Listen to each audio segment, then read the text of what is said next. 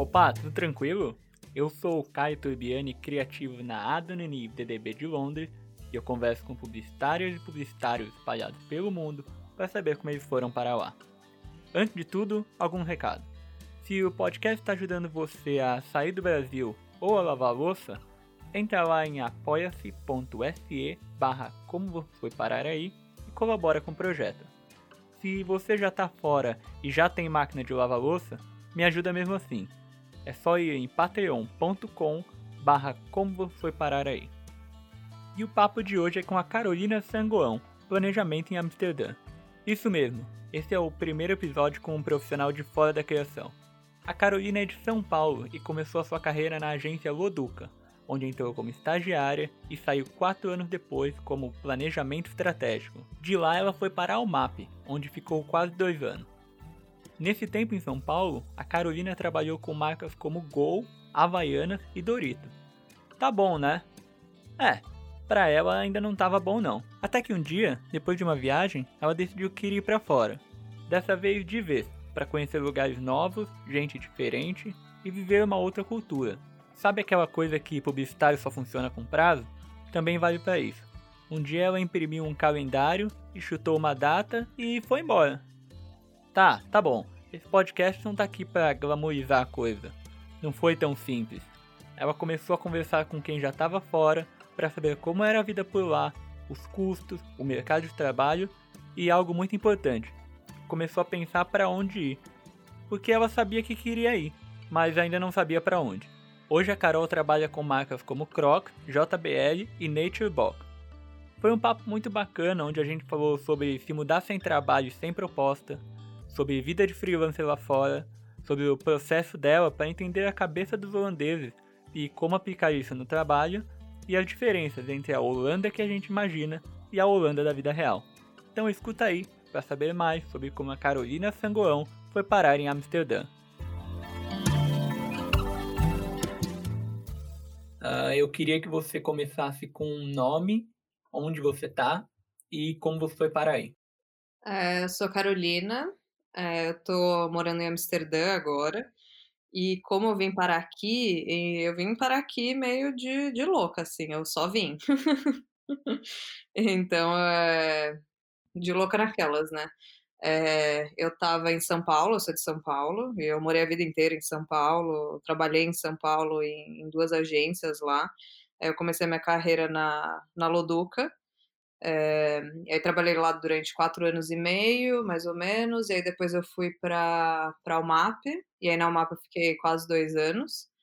E, e eu não sei, acho que chegou num ponto, acho que foi muito uma decisão pessoal, a grande, a grande, acho que o grande motivador de tudo isso, que eu realmente eu queria muito morar fora, e, e era uma coisa que quando eu viajei, acho que a primeira vez foi eu, eu falei, cara, eu quero viajar, eu quero ver coisa, eu quero ver gente. E eu sou muito curiosa, entendeu? Acho que isso é uma das coisas que eu fui aprendendo com o tempo, que realmente é uma coisa que me move a curiosidade. Então, eu sou muito curiosa sobre pessoas, sobre é, cidades, sobre cultura. E aí, quando eu comecei a viajar, eu falei, gente, é, parece que é uma overdose de, de tudo isso. Assim, às vezes você vai viajar uma semana para um lugar totalmente diferente, você tem uma overdose de tudo isso. Eu falei, cara, isso é muito bom, tipo, isso, isso me move. E aí, quando eu fui pra Europa, é, eu comecei a conectar as coisas. Eu comecei a ter aquele faniquito, né? Ele falou, cara, eu acho que eu quero, eu quero, eu quero.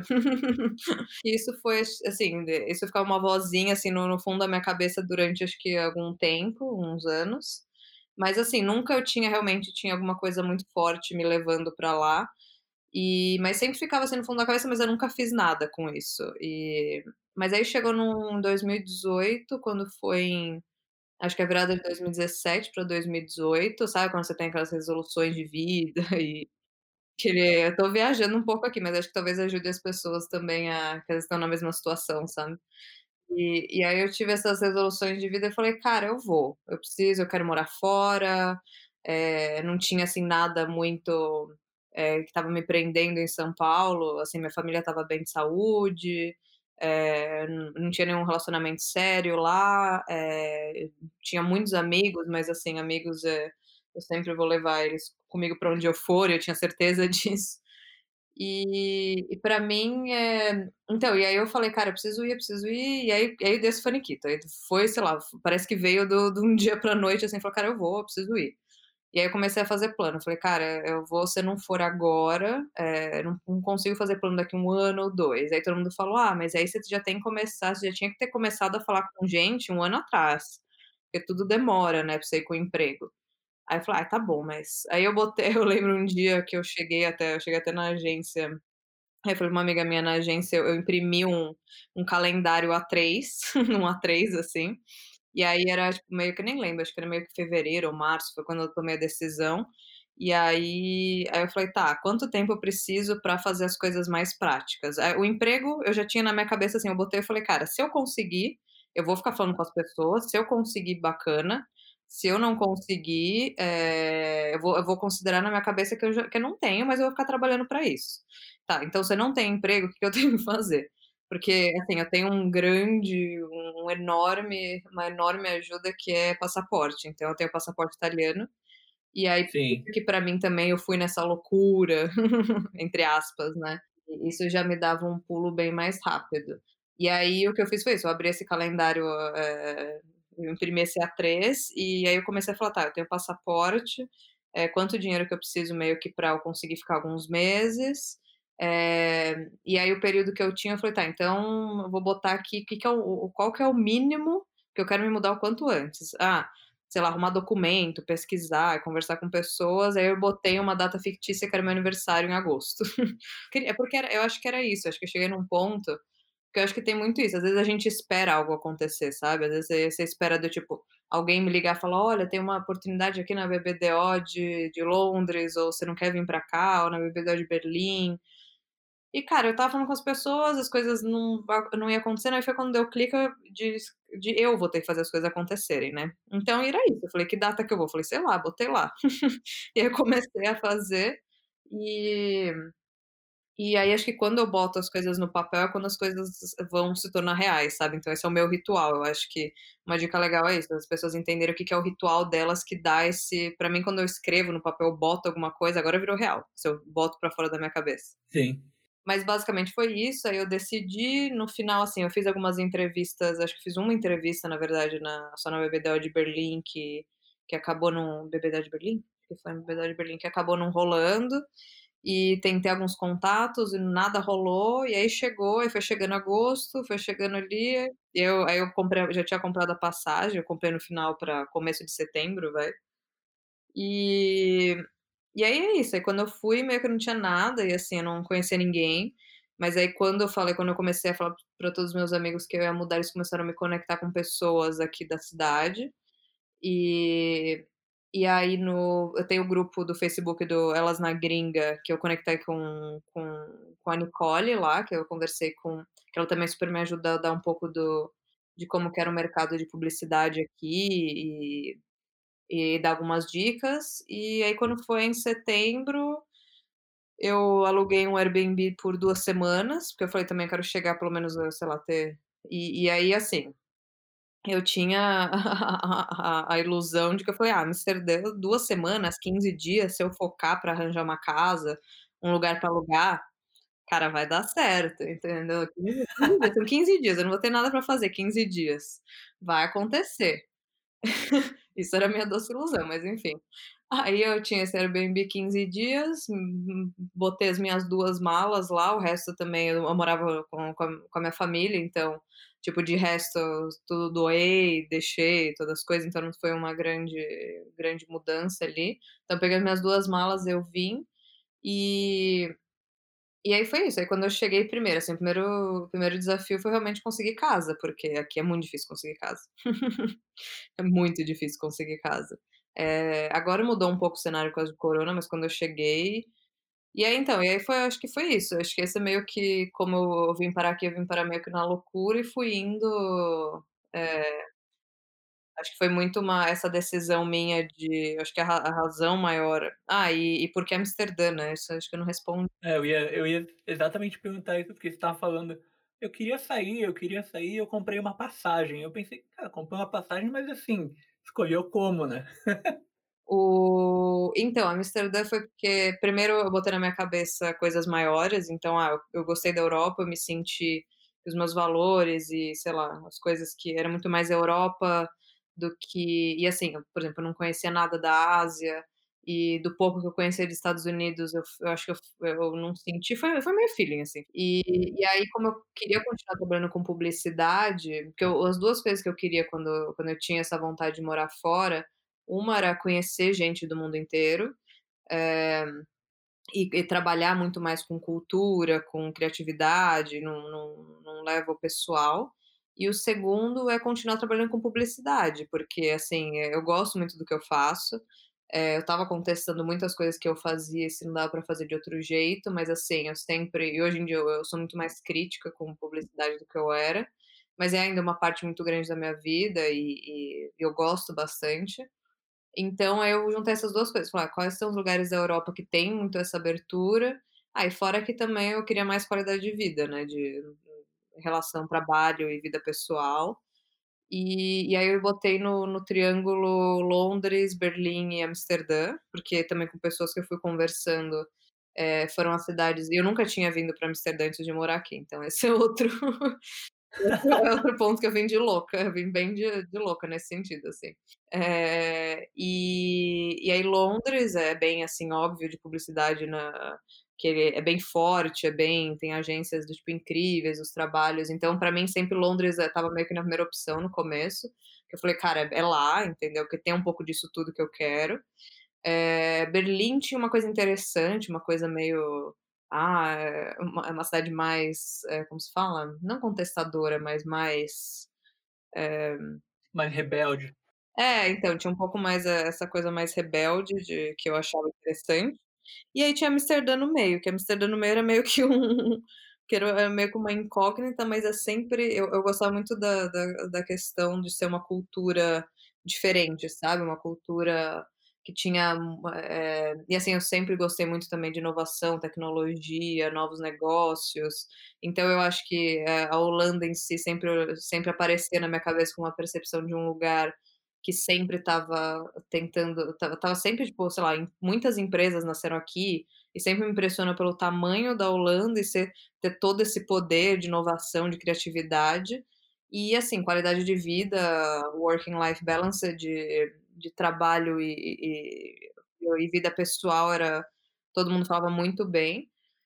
E e aí como eu queria dar um slowdown, assim, desculpa, como eu queria dar uma uma coisa mais, Dar eh uma acalmada, assim, no ritmo. é, dar uma acalmada na na rotina que eu tinha de São Paulo, eh, Amsterdã foi, eu acho que a melhor escolha ali, entendeu, porque Berlim, eh, tinha muito peso da de falar alemão, eh, Londres ainda eu tinha essa sensação de que eu ainda ia ser um pouco mais esse rush de de trabalho, e Amsterdã tinha essa interessância pra mim, sei lá, e eu falei: "Ah, vou vou tentar". E assim, no final eu tinha eu tinha muita tinha muito suporte, então no final se tudo desse errado, eu teria gasto minhas economias e voltado pra São Paulo, que não era por isso que eu falo que é na loucura, mas assim, não é também grandes riscos, tipo, meu Deus, eh eh, não tenho família, eu tinha muitos privilégios, essas coisas tenho, né, então, foi uma escolha, eh, foi a escolha até que eu não vejo tão assim, até que meio segura, vai. E e aí, né, você nunca tinha ido pra Amsterdã, e aí você comprou a passagem e chegou aí pra morar, e tirando a dificuldade de achar casa, o que que mais você sentiu quando você chegou aí? Quais foram as primeiras impressões e de como as coisas funcionam, de como o trabalho funciona? É, então, eu acho que quando eu cheguei, a minha cabeça estava um pouco mais pra primeiro eu preciso ajeitar minha vida, eh, minha vida pessoal como um todo, né, então, arrumar casa, eh eh, então, aí quando eu cheguei a única coisa que eu tinha, eu eu comprei um curso de holandês, de um curso intensivo de 2 meses, porque eu falei: "Também não eu não tenho não tenho amigos, eu não tenho ninguém, não tenho família lá, não tenho trabalho, não tenho não tô fazendo um curso". E aí eu falei: "Ah, vou fazer um curso de holandês, pelo menos ele ele me dá essa me ajuda, né, fazer essa esse pulo de uma cultura pra outra".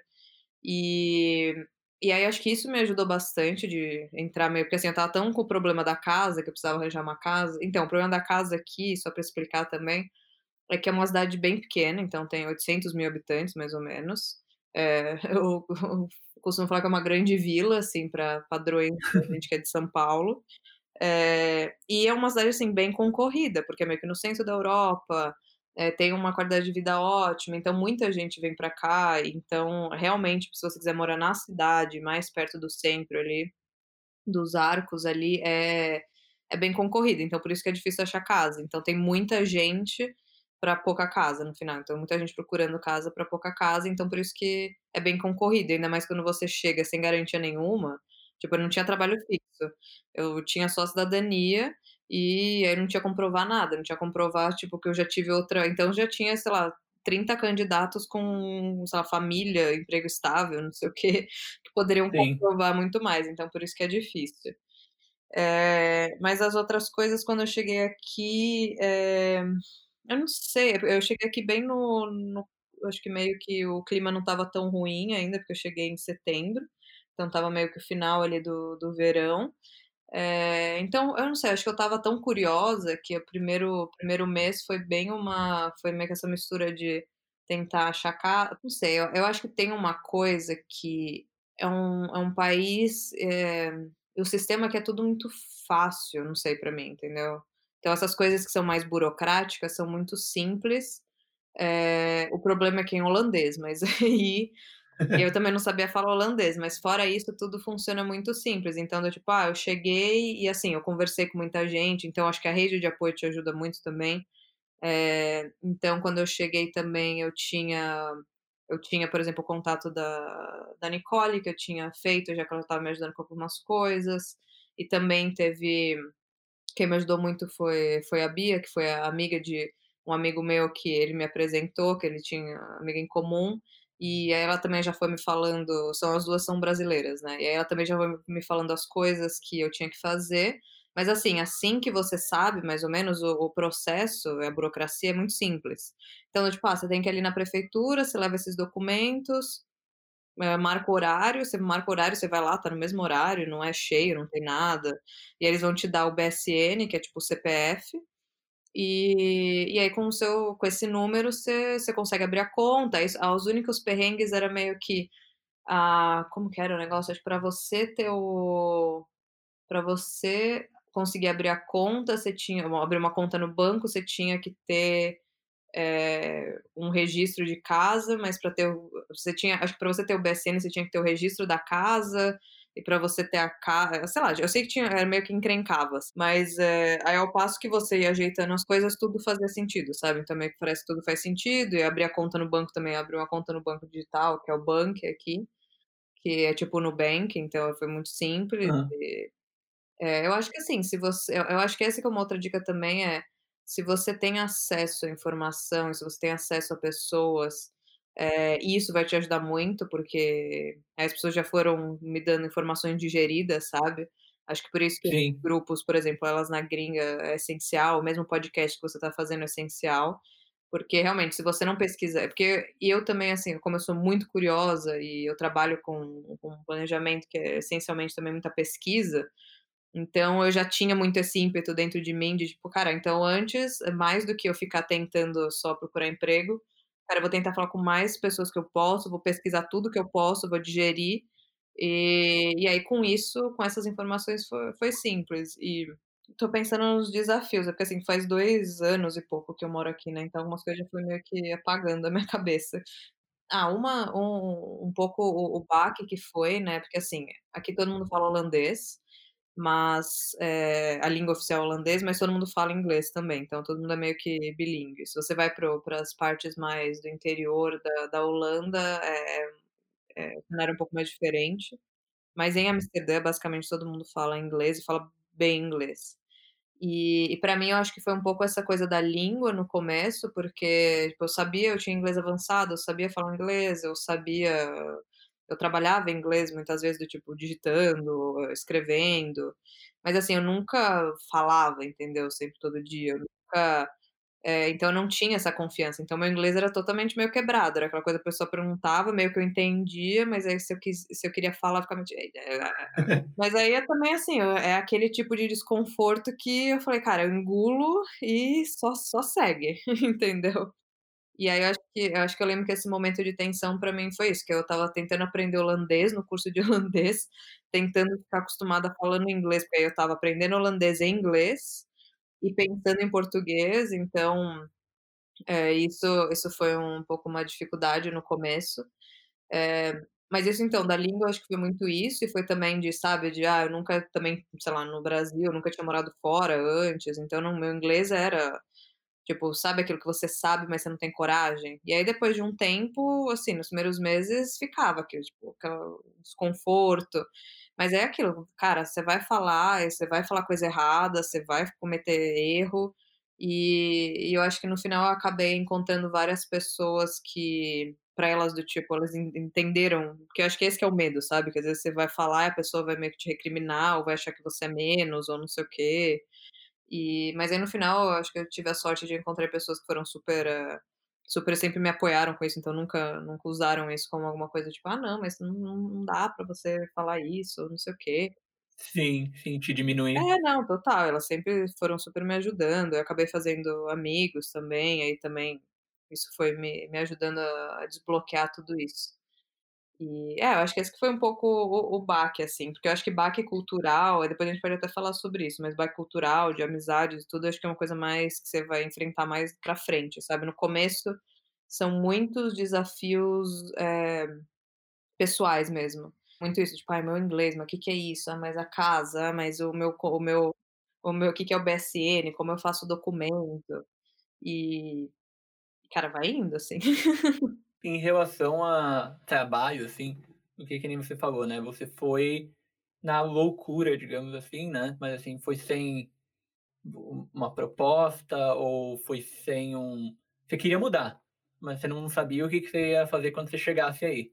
Como é que você deu início a essa parte, assim, de você meio que resolveu um pouco a vida pessoal e aí falou: "Tá, agora eu vou onde é que eu acho trabalho, com quem eu falo, hã, como é que é o mercado", essas coisas, como é que as coisas começaram a acontecer pra você? Pra mim, eh, eu não sei, o meu jeito também é eu acho que é o mais normal, né, é tudo acontece ao mesmo tempo na sua cabeça, então você fica sempre com essas outras coisas, e é meio que prioridades. Então sim, sempre ficava no no no fundo da minha cabeça o negócio do trabalho, e e aí eu descobri, conversando, por exemplo, com a Nicole, ela me contou, ela falou: "Olha, tem essa" eh, e eu comecei a procurar, tipo, LinkedIn, vai LinkedIn e todas essas coisas, todas as coisas mais básicas, sabe, tipo, vai no LinkedIn, vai no site das agências, e aí fui fazendo tudo isso, conversa com gente que que é do Brasil, que já foi lá. Por enquanto nada estava acontecendo, aí a primeira coisa real que aconteceu ah, eu fiz uma entrevista também, eu nem lembro que agência que era, não lembro se era na TBWA, não lembro, sei que fiz uma entrevista por causa de LinkedIn e tudo, mas no final só, tipo, fiz a entrevista, "Ah, legal, bacana, não sei o quê", mas era isso, era meio que nessa primeira fase era o meu segunda prioridade era o trabalho, então enquanto eu resolvia coisa, eu ficava vendo trabalho aqui, e a primeira coisa grande coisa que aconteceu foi foi essa residência, que eu fiquei sabendo que essa residência criativa dessa agência que chama and Sunny, eh, depois eu descobri que ela era super também famosa, quando eu estava em São Paulo eu não conhecia, e e aí eu vi que eles logo quando eu cheguei, que eu cheguei em setembro, eh, eles estavam com esse programa aberto que que chama que chamava Seventy two U U, que é de nem lembro o que era, acho que era Seventy two U Unique, alguma coisa assim, que é uma residência criativa que eles selecionavam 8 pessoas de diferentes idades, diferentes, eh, backgrounds, diferentes, eh, culturas e, enfim, e e também de não só de publicidade, diferentes mentes criativas, vai, que eles falavam assim.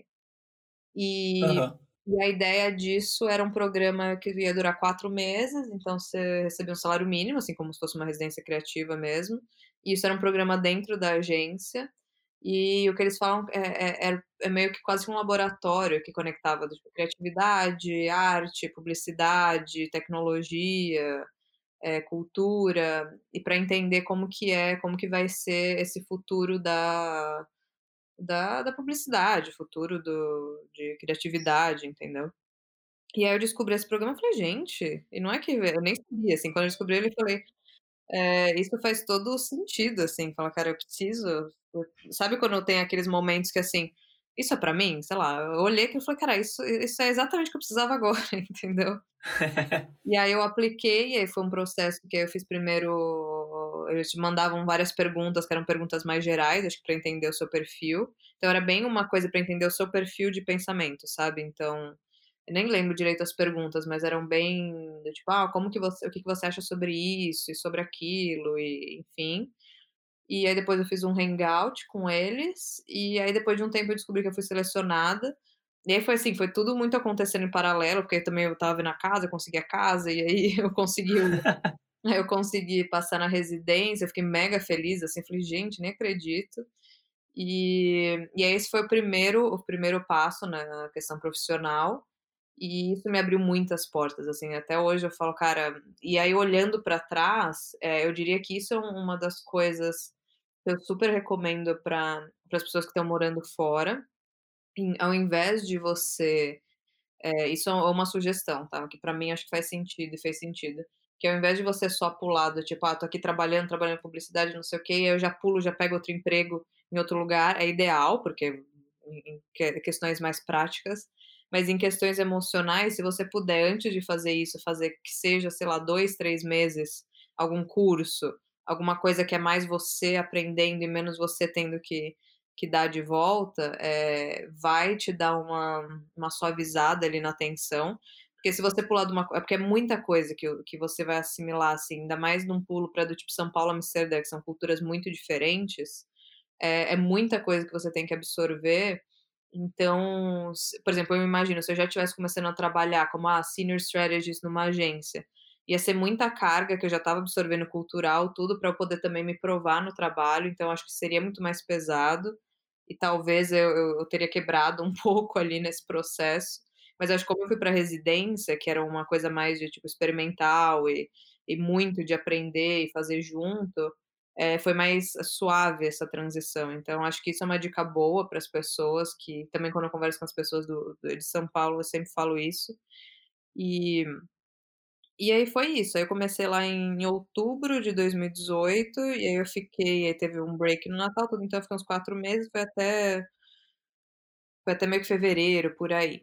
E e ali eu aprendi muito, eh, vi, eh, fiz muitos amigos, então fiz amigos de publicidade, aí esse grupo de pessoas ele era eu, eh, um fotógrafo, eh, 2, ah, fashion designers, eh, uma, eh, designer também gráfica, um redator, um outro estrategista, eh, aí tinha um menino também que ele estava no ensino médio, tinha 16 anos, então as idades eram bem do tipo, acho que era 16 e 35, sei lá, alguma coisa assim. E aí gente, tipo, ah, de Nova York, eh, eu de São Paulo, da Sérvia, aqui de Roterdã, o pessoal de Amsterdã, eles tentaram fazer bem esse conjunto de diverso, sabe, de pessoas e de idades e de, eh, e de histórias histórico profissional. E então, e aí foi isso, enquanto eu estava lá, é claro que eu fiquei tentando cavar, falei: "Cara, eu quero tentar uma vaga aqui dentro", eu comecei a falar com várias pessoas, lá dentro da própria Seventeen Sunny, mas no final do do processo não não aconteceu, então é porque assim, não tinha vaga, não é, então não tinha, eh, realmente não tinha abertura naquela época, e e aí depois disso eu fui e aí foi bom, porque assim, fui aprendendo várias coisas nesse processo, quando eu estava dentro da agência. Eu fui conversando com estrategistas lá, porque eu como, por exemplo, planejamento em São Paulo, sei lá, o me meu histórico profissional, era muito se é planejamento, planejamento, entendeu. Então mesmo na na Luduca quanto na Almaper não tinha tanto essas quebras. E aí quando eu vim pra cá, eu as por exemplo, na Seventeen Sunny eles tinham 2 departamentos, eles tinham, eh, Comms Strategy e tinham Brand Strategy. E aí foi quando as pessoas começaram a me perguntar em entrevista: "Ah, mas você é Comms, você é Creative ou você é Brand?". Aí eu e aí eu ficava naquela dúvida, sabe, eu não sei se eu pergunto de volta, porque eu vou parecer meio estúpida que eu não sei, ou se eu fico quieta, mas aí no final, assim, eu não consigo mentir, então eu assim: "Vou ser sempre honesta", né, eu falei: "Então, no no Brasil a gente é meio que é um pouco tudo, mas o que que você considera cada um?". E aí o que eu descobri foi numa forma bem simples, acho que hoje em dia tá mais, eh, acho que essas quebras estão mais explícitas, mas porque Eh, brand você vai cuidar principalmente de coisas de marca, então essa essa parte mais de estrutura da marca, essa estratégia de então você sabe muito sobre branding, você sabe muito sobre, ah, essa é uma marca nova, então essa marca nova, essas são estratégias que você realmente usa pra, sei lá, eh, awareness, pra reconhecimento de marca e tudo isso, você faz esses planos anuais, então você é meio que esse guardião da marca, territórios, pesquisa, enfim. Mas essa parte é bem de estrutural da marca. Eh, comms, eh, que é communications strategies, ele é mais relacionado a canais, então é um pouco porque essa é outra diferença também. No Brasil a gente tá muito acostumado com o departamento de mídia ser dentro da própria agência, então, nas 2 agências que eu trabalhei era assim. Aqui não, aqui o o comum é o contrário, é você ter as agências como, eh, a parte mais criativa ali, então e a compra de mídia é feita na em outra é feita num com com birô de mídia. Terceirizado. Exatamente, ou ou próprio internalizado dentro do cliente.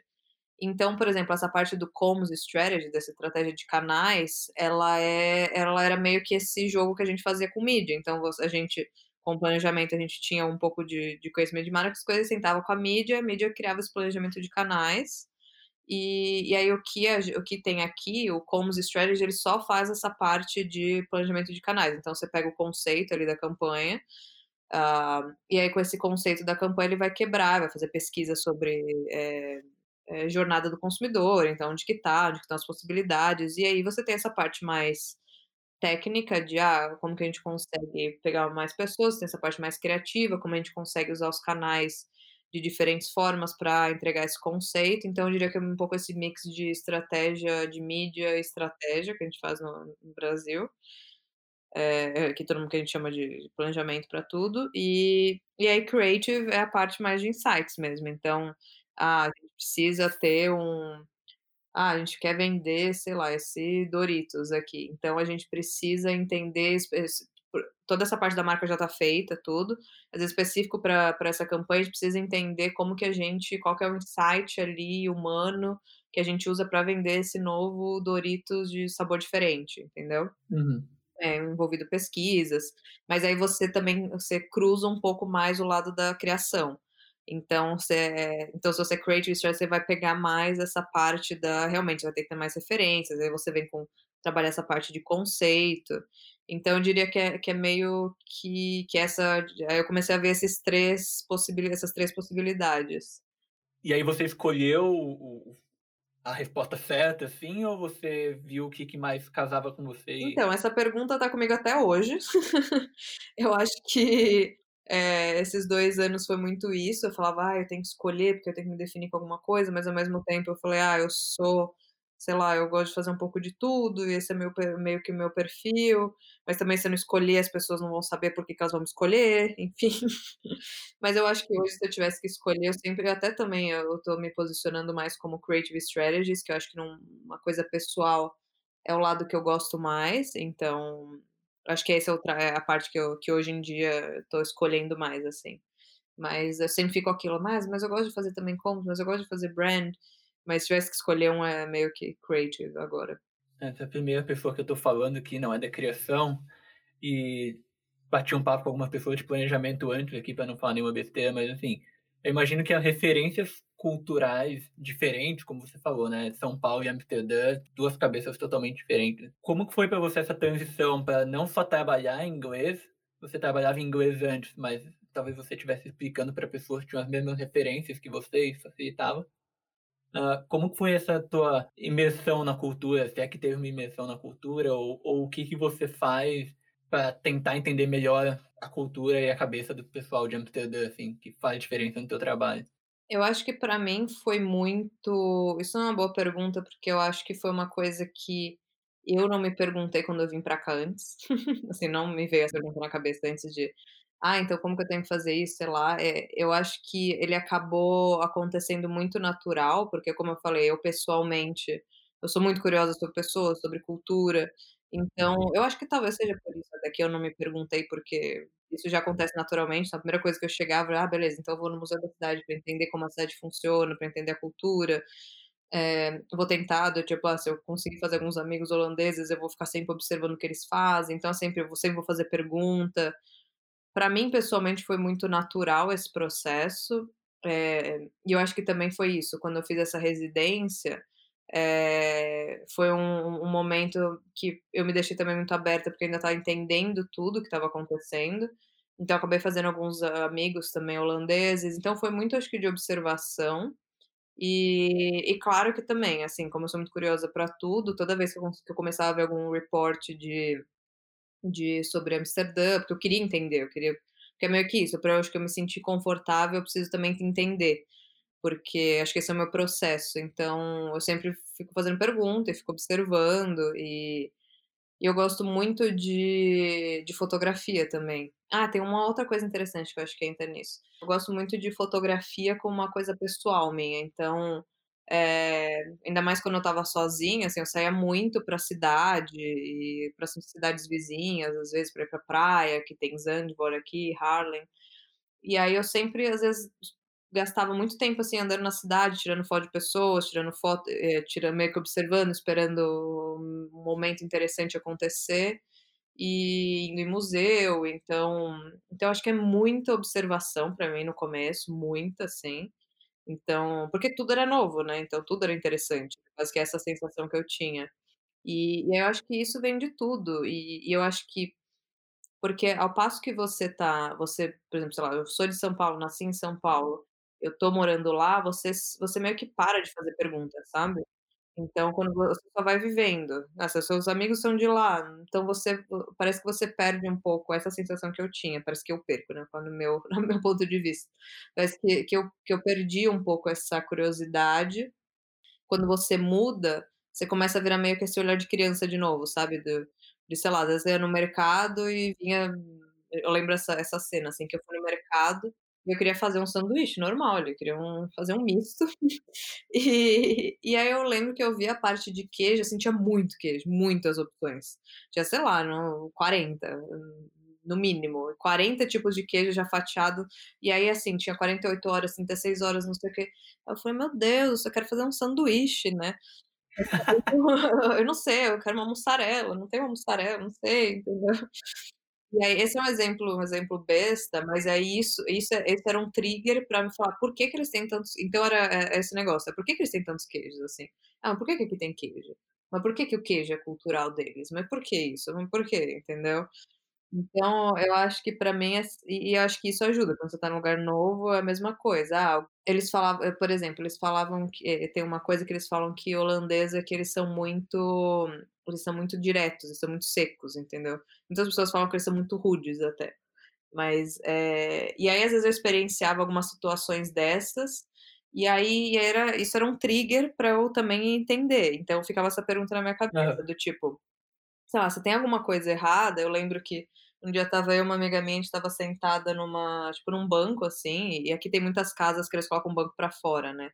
Então estava eu com a minha amiga, a gente estava tomando um sorvete, e sei lá, estava 5 minutos ali, eu falando falando inglês, porque se eu falo em português ainda é mais alto, né, o tom de voz, mas eu falando em inglês, então não estava nem nada absurdo, e aí saiu uma saiu uma mulher, assim, do lado de fora, ela falou: "Vocês podem, eh, falar do outro lado da rua?", assim, bem bem bem seca, assim, sabe, do tipo direto. Aham.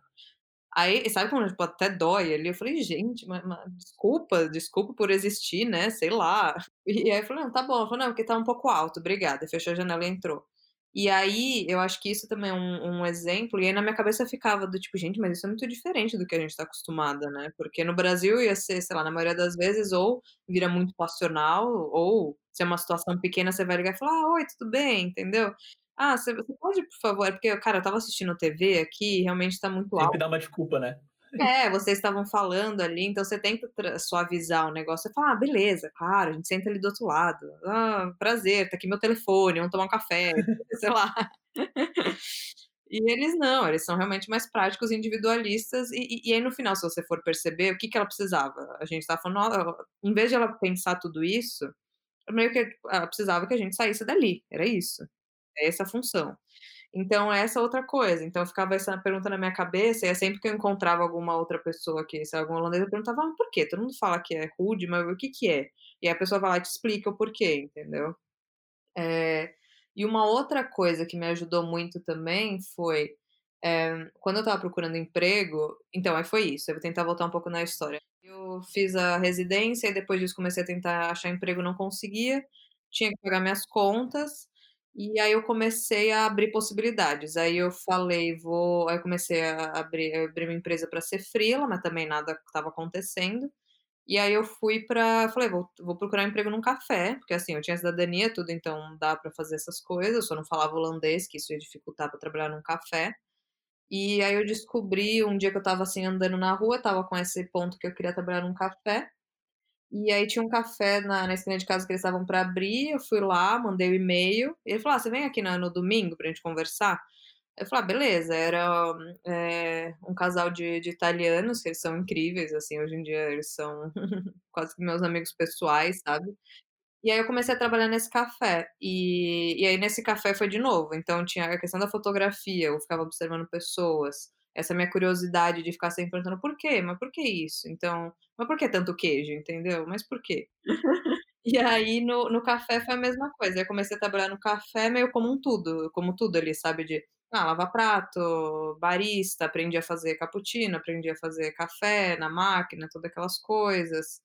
E aí no café, assim, era um café de bairro, então tinha não era no centro, então tinha muitas famílias holandesas, tinha muita gente da cidade, assim, a cidade também como um todo. Eh, e aí eu começava nisso de observar, sabe, aí meio que foi quase que por por osmose ali de que eu fui aprendendo Sim. e também acho que foi um ponto crucial que me ajudou a trabalhando no café me ajudou, e não foi porque de novo, essas coisas não foram pensadas, eu falei: "Eu quero fazer isso". Mas aí no final, olhando pra trás, eu vi que essas foram coisas que me ajudavam muito. E e aí no café era isso, o jeito que a pessoa pedia, ah, às vezes vinha a família, por exemplo, algum alguns insights que eu começava a perceber ali, eu vinha porque no Brasil é muito difícil hoje em dia, ainda bem que isso tá mudando, mas é muito difícil você ver, por exemplo, às vezes só o pai com criança, entendeu. Geralmente, às vezes, se você vê, tipo, o pai, a mãe a criança, ou a mãe com a criança, mas só o pai com criança pequena, ainda mais bebê, essas coisas é muito é é menos comum. Eh, Aham. aqui eu vi que era muito mais comum, assim, também, essa é a minha percepção daqui, então no café eu começava a ver muito isso, entendeu. E quase que que bem equiparado ali, de você ver realmente só o pai vir com a criança, com 2 crianças e cuidando ali, fazendo tudo.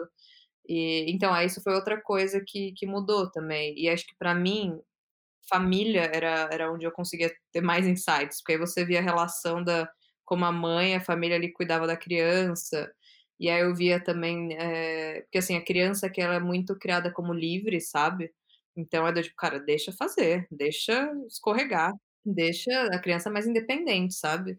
Você vê criança pequenininha na bike ali indo pra escola, então. é, não, total, tanto que às vezes até eu ficava eu ficava pensando, falar: "Cara, eu vou seguir essa criança ali, porque eu tô com medo dessa criança ser sei lá, alguém roubar essa criança, acontecer alguma coisa a criança, eu só vou só ter certeza que tá na escola", né, era era essa sensação que eu tinha. Mas eu acho que isso me ajudou muito, então, entender um pouco da cultura, e eu acho que essa acho que é, esses são os pontos, eu acho que o último é é os amigos que eu fiz e e assim, eu também eu sou eu sou bem fácil de conectar com as pessoas, acho que por essa curiosidade também, então qualquer pessoa que é nova pra mim, eu fico: "Ah, oi, tudo bem? Você quer ser meu amigo? O que você tá fazendo?". Sei lá, você tá sozinha aqui, pra mim eu sou total do tipo, sem vergonha nenhuma, assim, de de fazer amizade, sabe, eu não acho que isso é uma coisa boa minha, que eu não tenho tanta de às vezes eu ficar com medo do que a pessoa vai pensar de mim, não sei o quê, eu sou meio que do tipo: "Ai, dane-se, você quer ser meu amigo? Não, não, não, você, você, não, não, não, não". Ah, até até isso isso é bem importante, até quando você tá saindo do teu país e, assim, às vezes você tem que tomar algumas atitudes, assim, e ter o e se aproximar das pessoas e e falar, e porque às vezes ela também não não sabe, você é um estranho lá, né. Total. Isso é complicado e eles têm um hã, o brasileiro faz amizade muito fácil, né, mas aí quando você tá em outra cultura, você consegue ver que não é todo mundo assim, né, que se sei lá, se você for esperar pra um um um inglês chegar e te perguntar alguma coisa, como é que você tá e não sei o quê, não sei o que lá, talvez ele vá perguntar por educação, mas realmente pra se conectar e fazer amizade, eh, leva mais tempo, assim. Né, você mencionou o o freela aí, que você abriu a tua própria empresa e tal. Mas eu queria que você contasse um pouco mais como é a vida de freela aí, entendeu? Quando você chegou para trabalhar mesmo no, numa agência, qual a diferença do seu dia a dia como planejamento aí e, e em São Paulo, por exemplo, sabe? O que, que você vê de, de diferente, o que, que você... Você teve que mudar do jeito de trabalhar? Como é que foi? Então, o freela ele aconteceu muito mais por uma necessidade do que opção, do que uma escolha, na verdade, porque foi isso, eh, eu eu cheguei nessa nessa sinuca que era, cara, acabei a a a residência, eh, assim, o meu acho que isso que era o que me segurava, porque o meu motivo maior de estar aqui era querer morar aqui querer ter essa experiência de vida e e assim, nunca vim com também do tipo data, falar: "Ah, vou morar 1 ano, vou morar 2 anos, vou morar o resto da vida", eu sou muito mais do tipo: "Quero morar aqui agora", e eu queria continuar morando aqui. E e aí eu fui pesquisar para que para você ser freela, para você abrir sua própria empresa, eles te ajudam muito, então é muito fácil, do tipo, você marca um você marca um horário ali no no KVK, que é que é a associação que te ajuda que ajuda você a abrir a sua empresa, e aí na mesma semana você vai lá, você paga 50€, isso é tudo que você paga para abrir a sua empresa, não precisa pagar mais nada além disso. Você tem, claro, eh, permissão de morar, acho que aí eu não eu não consigo falar mais além disso, mas, eh, se você tem a permissão de estar aqui, ter ter cidadania, essas coisas, você só paga os 50€, você fala para o que que você quer, tudo, e a sua empresa está aberta, acabou, entendeu? E aí, assim, tem todas aquelas coisas de você tentar entender como que funciona para pagar imposto, e aí isso foi também um pouco de perrengue, assim, mas aí no final você você tendo amigos e pessoas ali para confiar e falar sempre, isso vai te aliviando. E então, e aí foi foi a foi a escolha, mas também quando eu escolhi, eh, foi foi escolha, foi necessidade, mas aí também quando eu comecei a ser freela, meio que eu não sabia como que era, como que eu ia fazer, mas assim, eu tinha muita confiança no meu trabalho, eu já tinha trabalhado, vai, 6 anos no no Brasil, então eu já tinha, sabe, aquela confiança de que, ah, já passei por, eh, estágio que você meio que absorve, já passei por assistente que você faz partes, eu já era eu já estava um bom tempo sendo supervisora, que é quando você já consegue fazer todo o trabalho junto, integrado, em em planejamento isso, né. E aí o próximo passo seria ser gerente, que assim, você já sabe fazer o trabalho e agora você adiciona isso com mais soft skills de que de que é gerenciar pessoas. Então eu tinha meio que comigo, eu falei: "Cara, se você me der uma bucha ali de resolve esse problema na parte técnica de estratégia", eu sabia que eu que eu conseguia resolver sozinha. Então acho que essa que é a diferença da criação também, que a gente não trabalha em dupla, né, então a gente é profissional meio que individual ali. É claro que você sempre tem ali um um chefe, alguém acima, abaixo, do lado, e você tem apoio, mas essencialmente você é feito para você trabalhar sozinho, tipo, Aham. no seu pensamento. Então isso eu não tinha muito medo de tipo, porque eu tinha eu também tinha muita confiança, assim, eh, no meu trabalho, as pessoas gostavam do que eu fazia, agora se é se é bom ou não é relativo. Eu achava eu sempre eu gostava, eu achava que era bom, enfim, na minha perspectiva, e as pessoas que eu trabalhava também, elas sempre me valorizavam muito quanto a isso, então acho que isso foi um ponto bom que eu sempre tive autoconfiança sobre o meu trabalho, então isso não foi uma questão. Eh, a questão grande era a rede de era o networking, era a rede de contatos, porque isso que eu não me toquei quando eu comecei a ser freela, que eu precisava dessa rede, uma coisa bem óbvia, mas eu não me toquei na hora. E aí quando começou a dar certo, porque aí eu começava aí beleza, aí fui LinkedIn ah, então, o que eu fiz também quando eu cheguei aqui, eu comecei a conversar com muita gente, tipo, dando ali na cara no LinkedIn.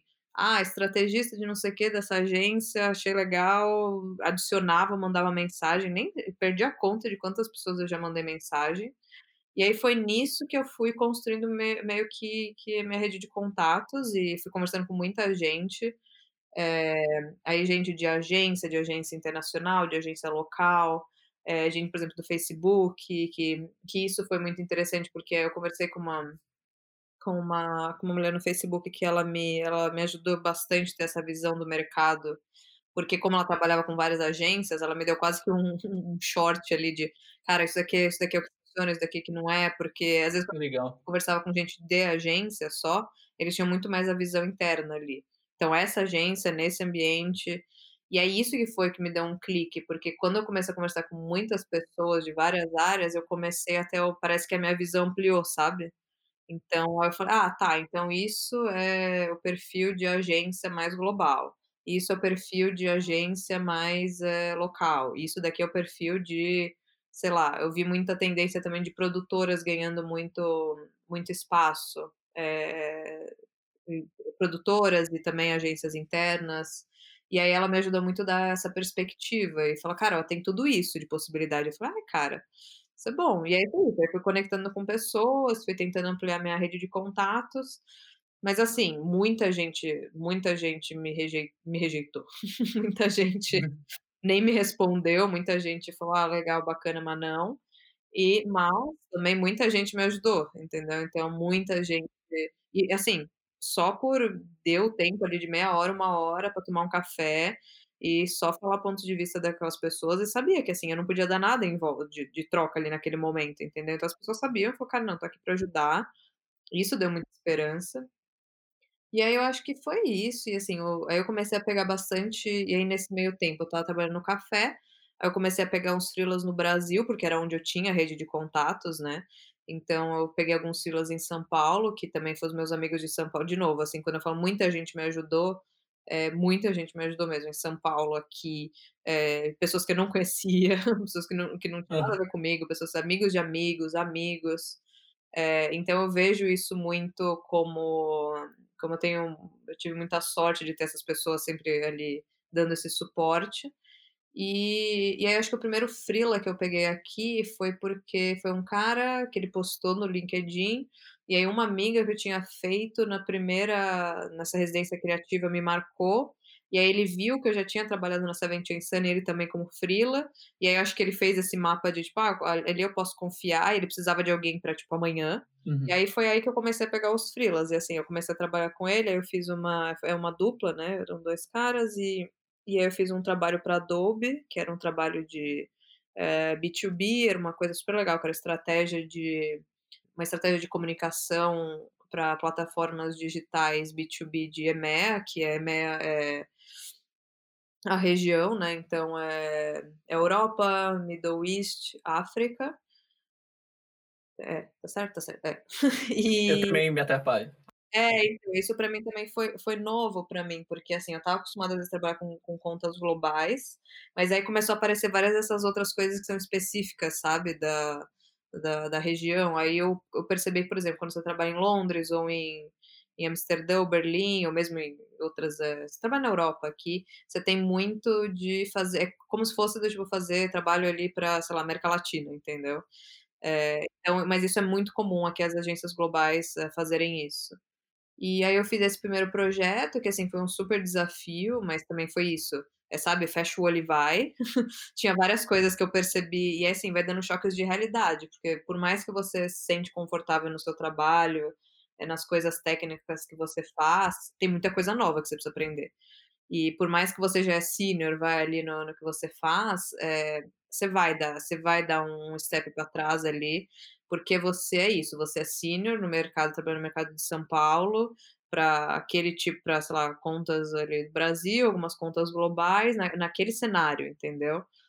Quando você vai pra outra coisa, tem muita coisa mais específicas que você precisa aprender.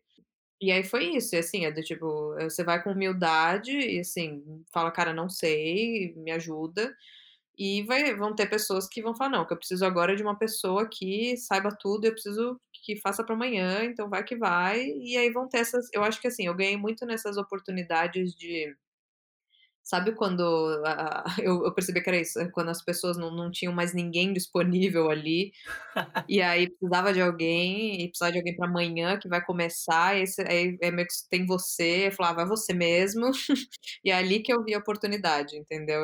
Os os jobs que eu peguei foi muito nisso, foi primeiro os os freelas foi muito nesse freela que você precisa pra amanhã, pra fazer no final de semana, e e aí eles pagam também a diária, então é meio que isso. Então você vai lá Aham. no dia que que você que você for e beleza. E e então, esse foi o primeiro e, assim, os desafios que veio com o freela, cara, é uma montanha-russa, né, eu acho que tudo isso foi uma montanha-russa, mas, eh, é uma coisa que às vezes você não percebe quando você tá dentro, aí vai vai ter proble vão ter problemas que eles vão ser mais, eh, pontuais, então, sei lá, no começo era burocracia, cara, como que eu pago imposto? Não faço ideia. O que que eu tenho que fazer? Meu Deus, eu daqui a pouco amanhã o governo vai pedir 30, hum, sei lá, 3.000€ de volta, porque eu não paguei nada certo, eu não sabia. Aí depois vem essa dificuldade de: "Ah, eu tenho que ser especialista no que eu" aí vem essa essa meio que esse sei lá, comigo era muito isso de: "Ah, eu tenho que ser especialista nisso, mas ao mesmo tempo tem várias coisas que eu não sei, e aí se eu perguntar que eu não sei, eu não eu vou" Vão descobrir que você não sabe. É, e aí, assim, mas aí eu ficava balançando, mas tem outras coisas que eu sei que eles não sabem, entendeu? Então era todo aquele trabalho emocional, mas assim, pra mim a a estratégia não estratégia, mas era como eu sabia lidar, era sempre ser honesta e falar: "Cara, eu não tenho isso, mas tenho isso. Ah, então, mas como que faz isso? Mas e aquilo?". Então e esse foi o primeiro trabalho que eu tive, e foi nessa montanha-russa de de emoções, né, tinha mês que eu fiquei acho que durante muito tempo vivendo mês mês por mês, então junto Sim. do café, e aí esse freela às vezes eu trabalhava, sei lá, 3, 4 dias, que assim, a diária eles pagam bem tudo, porque realmente não é sempre que você tem, né, então e aí pegava o dinheiro do Brasil, aí convertia pra euro, e aí não dava nada. Tentando ser mais prático pra ajudar as pessoas. Acho que o desafio de ser freela é rede de contatos, isso vai pesar muito, porque, eh, isso é que vai fazer aparecer os freelas ou não. Eh, o segundo é organização pessoal e emocional, porque no final você é era isso, você é o seu project manager, você é o estrategista, você é o contador, você você é tudo, entendeu? E você vai ter que ser o seu seu você o seu terapeuta ali pra segurar as suas emoções, entendeu? E no final é isso, você ainda tá meio que sozinho num país diferente, numa cultura diferente. Mas eu acho que os segredos não segredo, mas acho que pra mim o que me ajudou é que quanto a isso eu não pensava muito, eu só ia. E aí quando os problemas iam aparecendo eu ia eu ia arrumando conforme for, é tipo meio que trocando a roda enquanto o carro tá andando.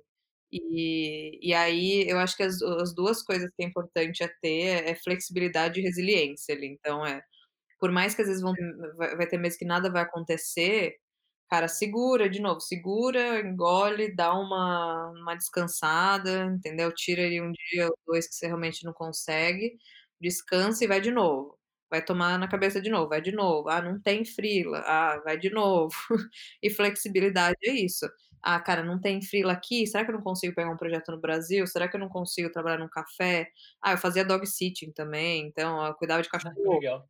Então eu acho eu acho que eu acho que é isso, se e isso, assim, funcionou pra mim, porque eu estava muito focada em querer ter minha vida aqui, querer morar pra querer morar aqui, e eu tinha muita confiança no meu trabalho, acho que essas 2 coisas me ajudaram muito, e assim, facilidade em fazer amigos também, então essas coisas foram muito me ajudando, mas claro, assim, cara, altas crises eu tive nesse meio tempo, assim.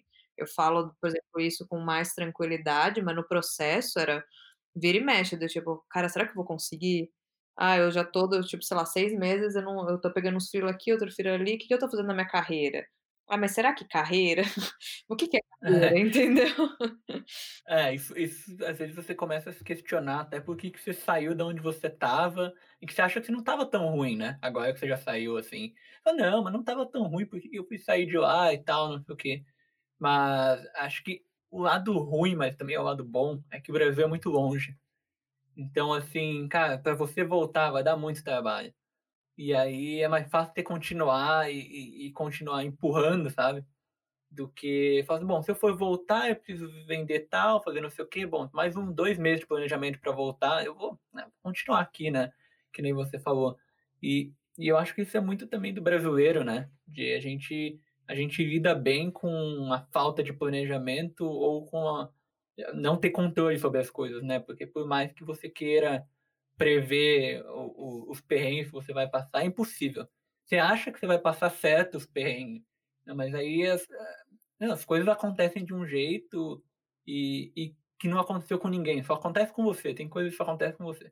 E aí ninguém te contou como vai resolver. E aí você vai lá e fala: "Cara, eh, eu vou ter que dar um jeito aqui, né, vou trabalhar no café". Eu quando eu estudei aqui, eu tive uma crise de pânico um dia, tive um ataque de pânico, assim. A gente estava entrando numa reunião pra apresentar pra uma agência, o o curso faz um tour pelas agências em Londres. E aí quando o cara abriu a porta da da sala de reuniões, eu saí correndo da agência. Eu saí correndo, porque a porta da agência estava atrás de mim, e ainda bem que estava aberta, porque se tivesse fechado eu tinha batido de cara, assim. Eu só virei de costas e saí correndo. porque era tanta coisa, né? Tanta coisa acontecendo e é o que você falou. Algumas coisas começam a não dar certo, e fala, cara, o que, que eu tô fazendo aqui? Tipo, será que, tipo, né? Será que vai dar certo um dia, né? e acho que é, é, é bom as pessoas saberem, assim, porque no Instagram e no Facebook a gente não coloca essas coisas, né? A gente só coloca as coisas mais bonitas. é, não, eu acho que isso é importante até falar, porque isso acontece muito, que é, para mim isso acho que foi realmente uma coisa que ficou bem intensa, porque tanto que quando antes de eu mudar para cá, eu comecei a fazer terapia justamente por causa disso, assim. Eu sempre fui às vezes meio interessada, mas eu nunca tinha tomado a decisão de falar, cara, não vou fazer terapia. E assim que eu tomei a decisão de mudar para cá, veio essa decisão de que eu tinha que fazer terapia também. Porque assim, tinha tanta coisa acontecendo na minha cabeça que eu não conseguia lidar com isso. E eu falei, eu vou, se eu quero mudar, vou morar num lugar sozinha, não tô nem com isso resolvido. Eu falei, meu Deus, que que, mas eu quero muito. Então eu falei, vou pedir ajuda. Eu comecei a fazer terapia e assim, eu tive muita sorte também que a terapeuta que eu peguei de cara eu já me dei com ela, assim, sabe? Porque acho que isso é um processo também com terapia que às vezes demora para você chegar no seu no terapeuta que você, você curte tudo, faz sentido para você. E aí foi é e aí foi isso, aí eu fiz terapia acho que antes de mudar para cá, e aí quando eu mudei para cá, ela falou: "Ah, vamos tentar fazer via videoconferência", que hoje hoje virou um normal. É, mas na época ela falou: "Ah, vamos", né, até ela ofereceu, ela falou: "Ah, vamos tentar, assim, a gente vê, se funcionar, se não funcionar a gente a gente desiste". E aí eu tô fazendo até hoje, eu faço, assim, religiosamente toda semana, ligo ali no WhatsApp para ela e a gente é, fala, porque e assim, acho que isso que é importante, porque, cara, vai vai vai dar uma enlouquecida, porque, assim, é muita coisa. E fora que, assim, a sua percepção de vida, eu acho que quando você faz esse pulo mais drástico, é, vai mudar. Suas coisas, as suas referências vão mudar. E é isso que aí você começa a ter uma, esse processo de, ah, você entende, porque era, era isso que que, que acho que é importante, que para você, sei lá, na minha perspectiva, também para você analisar as coisas, você precisa de comparativo, entendeu? Então, você, o yin yang ali, você precisa de um para, você precisa, sei lá, do claro para entender o que, que é escuro. E, enfim, aí acho que quando você faz essa mudança, você adiciona um layer enorme, assim, porque aí você começa a perceber ah, o que, que é você. E assim, para mim também foi. Eu tinha morado com a minha família a vida inteira, primeira vez morando sozinha. Então foi um layer maior. Então eu era, tipo, sei lá, eu entendendo o que, que era eu, o que, que era eu porque tinha a cultura, sei lá, de São Paulo, por exemplo, negócio de trabalhar e de você ver tudo isso. E eu também nunca tinha morado fora de São Paulo. É, você vê o que, que é você como brasileiro, então a cultura brasileira influenciando você. É, e você, a profissão. E aí quando você vem para cá, e aí você entende, você, tipo, eu tava morando sozinha a primeira vez. É, numa cidade muito menor do que São Paulo. Então, o que, que é de uma cidade grande você viver numa megalópole e você viver numa cidade que tem 800 mil habitantes? O que, que é Europa, o que, que é América, o que, que é Brasil, o que, que é. E aí, assim, a sua percepção, uh, o, que, que, o que, que você vê das coisas, você vai mudar muito, assim, muito. Tanto que a sua percepção do, do que, que é coisas, o, que, que é, o que, que a gente faz porque a gente, sei lá, brasileiro, como que a cultura te influencia e aí isso, imagina, adiciona isso com você tentando fazer a sua vida acontecer na Europa ou em outro país. Cara, você vai, você vai estourar, você vai estourar. Então, é, o que foi ótimo também é que, assim, todas as pessoas, tanto que é, os amigos que eu fiz aqui, eu comecei a fazer amigos muito próximos, isso me ajudou muito, que eles sempre me apoiaram nisso, cara, tipo, sente. Então, Tipo, deixa sentir, entendeu? Cara, tinha dia que eu ficava o dia inteiro no quarto e ficava ali do tipo, sei lá, sabe, com aquela, com aquela crise de, de pânico. Eu ficava meio chorando, meio que, o que eu tô fazendo? Assim, eu pessoalmente nunca tive o um negócio de eu quero voltar pro Brasil, ou será que eu deveria voltar? Nunca passou pela minha cabeça, mas era muito o contrário. Era muito, tá, eu vim pra cá e agora? Entendeu? tá, eu vim, eu, eu fiz o que eu queria, mas e agora? E aí junta, junta nisso, com toda essa coisa de Ai, mas gente e assim, eu sou muito às vezes minha cabeça vai muito longe para isso, porque eu acho que eu sou muito também curiosa e fico pensando sobre tudo e analisando tudo ao mesmo tempo.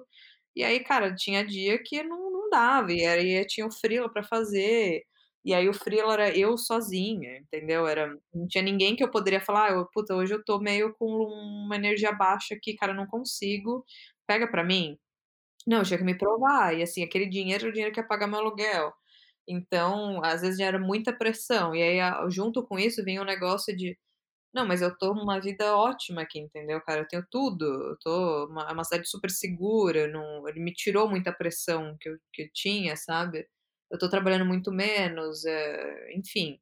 E aí, cara, vai dar uma quebrada, vai dar uma quebrada e e eu acho que, assim, pra mim o que me ajudou muito foi fazer terapia, ter esses amigos e e tá sempre gente do lado ali, então quando você quebrar, fala: "Cara, vai aí, a gente tá junto aqui, tô quebrando também, a gente só vamos tentar quebrar as 2 juntas e" É bem por aí. E e em relação ao trabalho, assim, nesses 2 anos que você tá aí, teve algum trabalho ou algum momento, assim, que você se sentiu mais confortável, assim, falou: "Não, agora eu tô entendendo. Agora eu peguei o jeito da coisa aqui e eu eu tô em casa", sabe?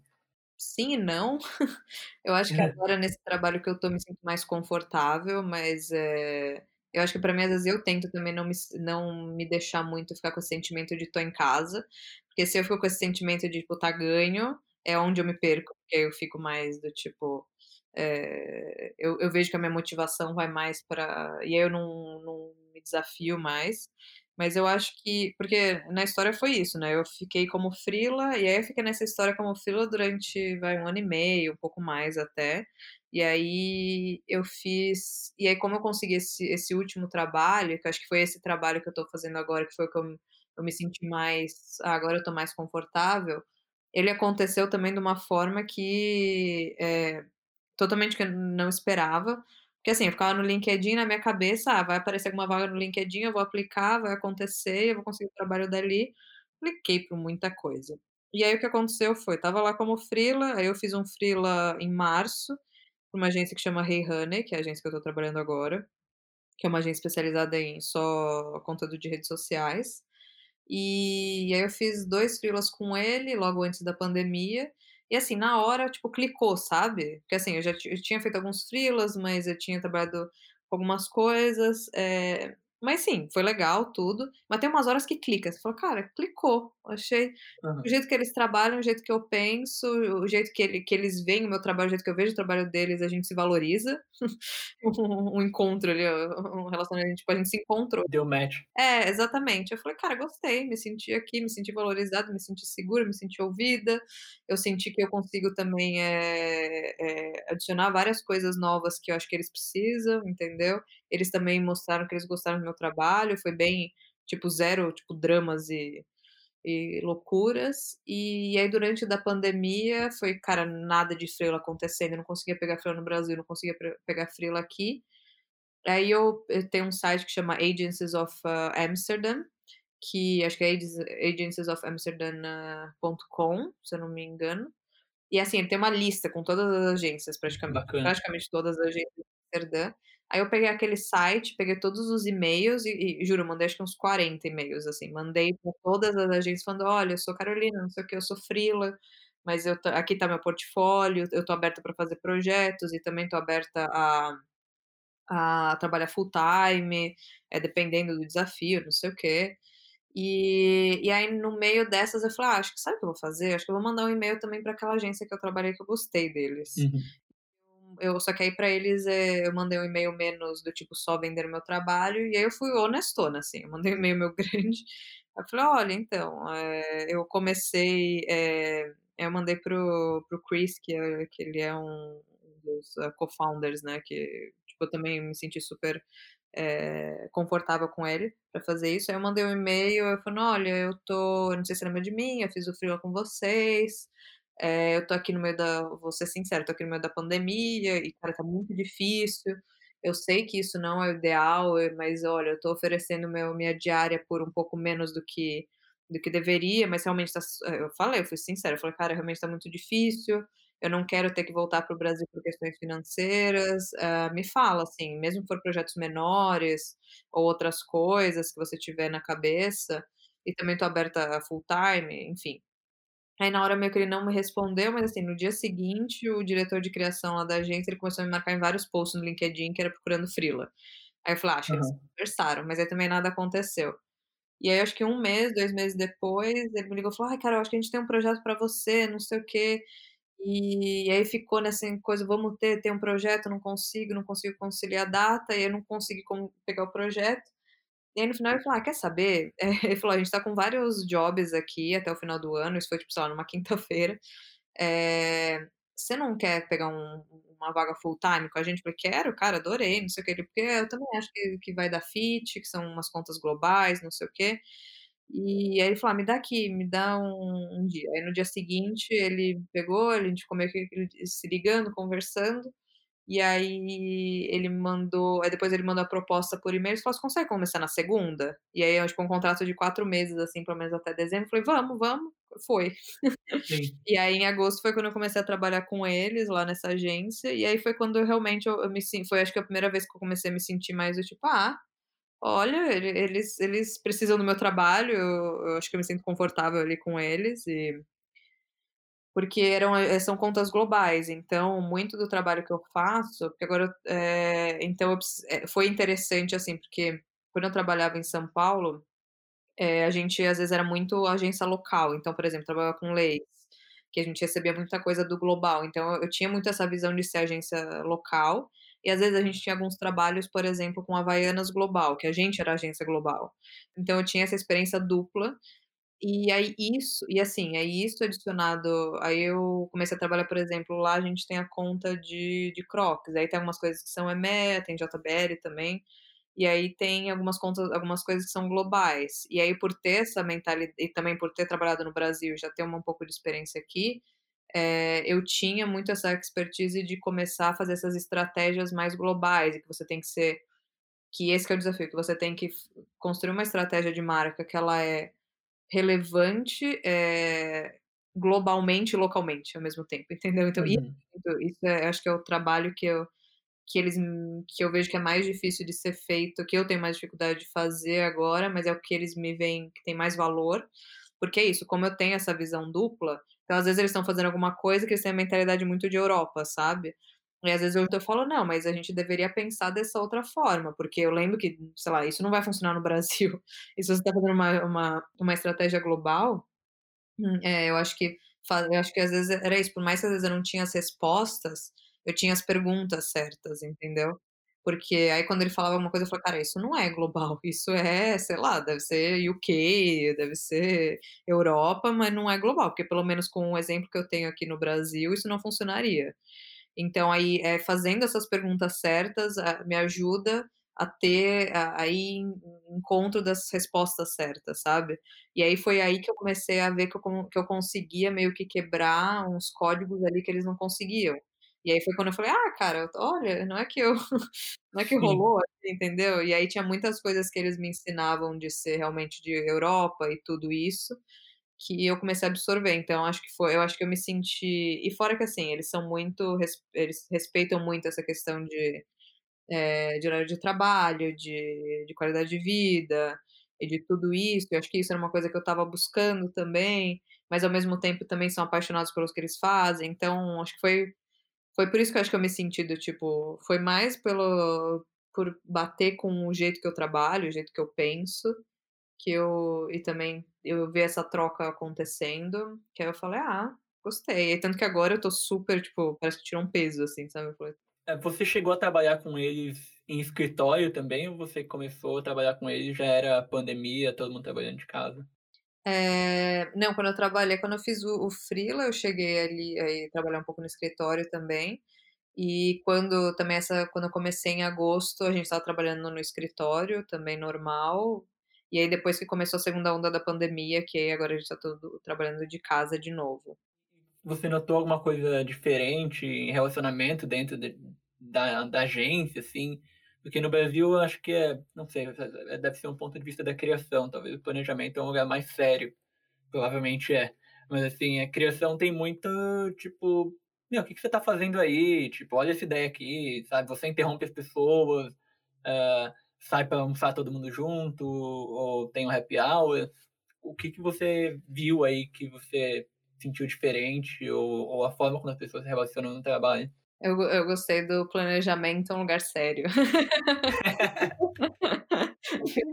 Não Eu não, fiquei fiquei intrigada agora, eu falei: "Gente, será que é assim que as outras áreas o planejamento, que a gente é sério?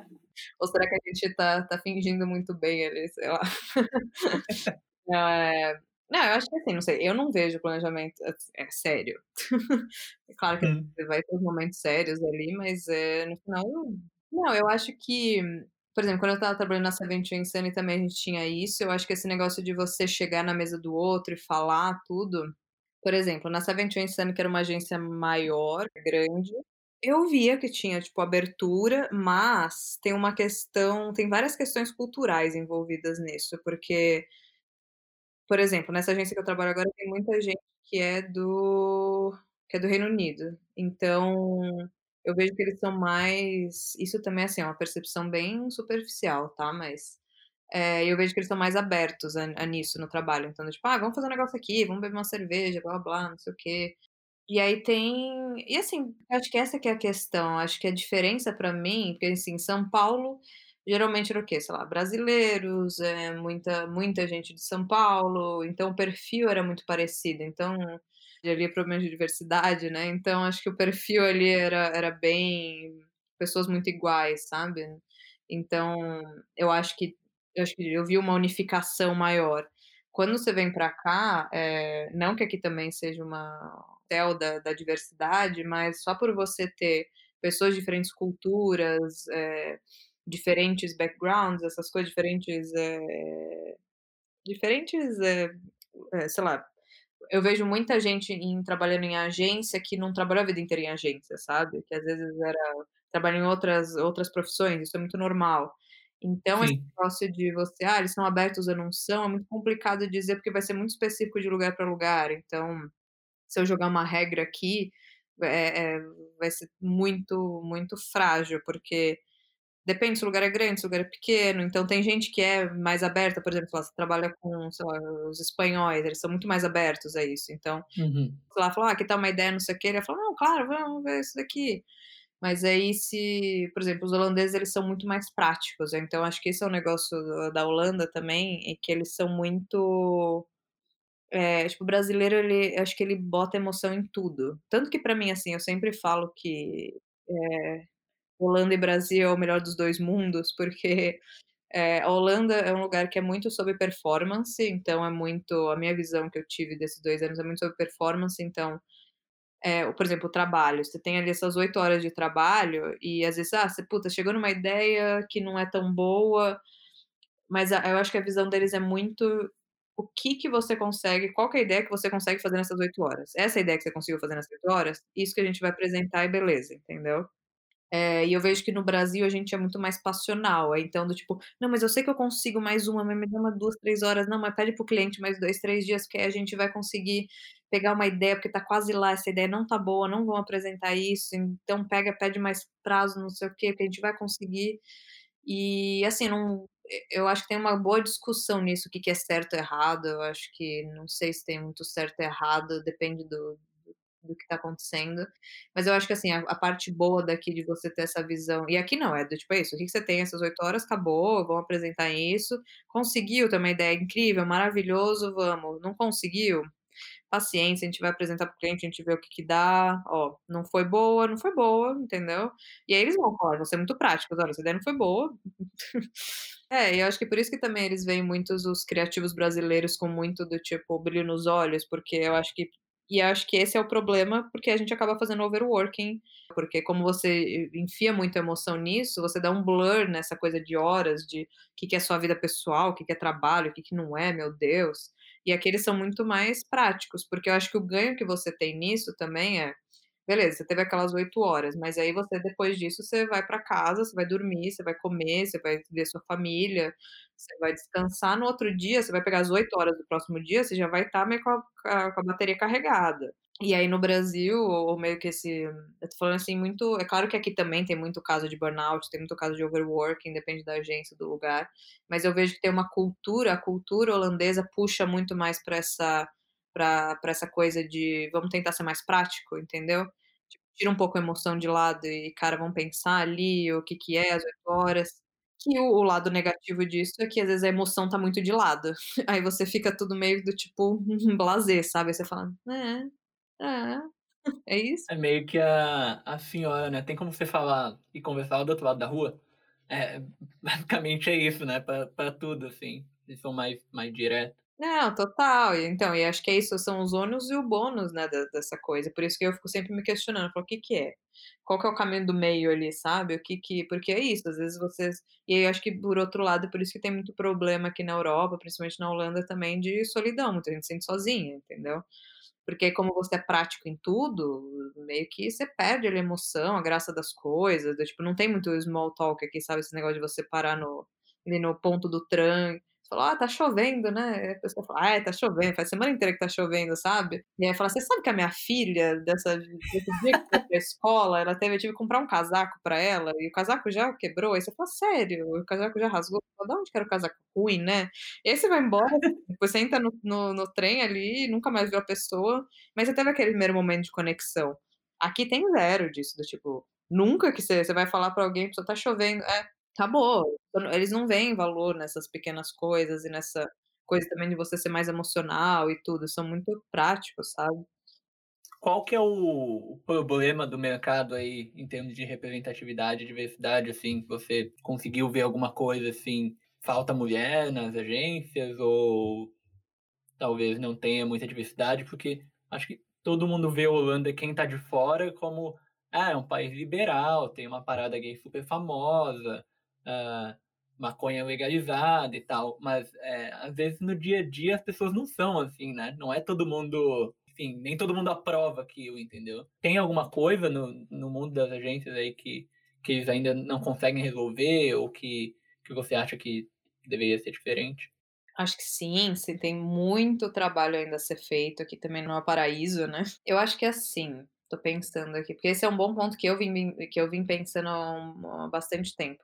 Acho que tem uma questão aqui, é assim, é um país que ele é muito liberal, tem várias coisas que que aos olhos, por exemplo, eh, a questão do aborto é legal aqui, entendeu. Tem tem muitas questões que pra gente ainda parece muito longe de se conquistar, eh, a questão da da maconha, da questão da da legalização de prostituição, da regulamentação, né, da prostituição e tudo. Eh, mas eu acho que uma discussão que se tem muito sobre a Holanda é que, às vezes, eles, eh, têm um pouco de hipocrisia nesse discurso, sabe.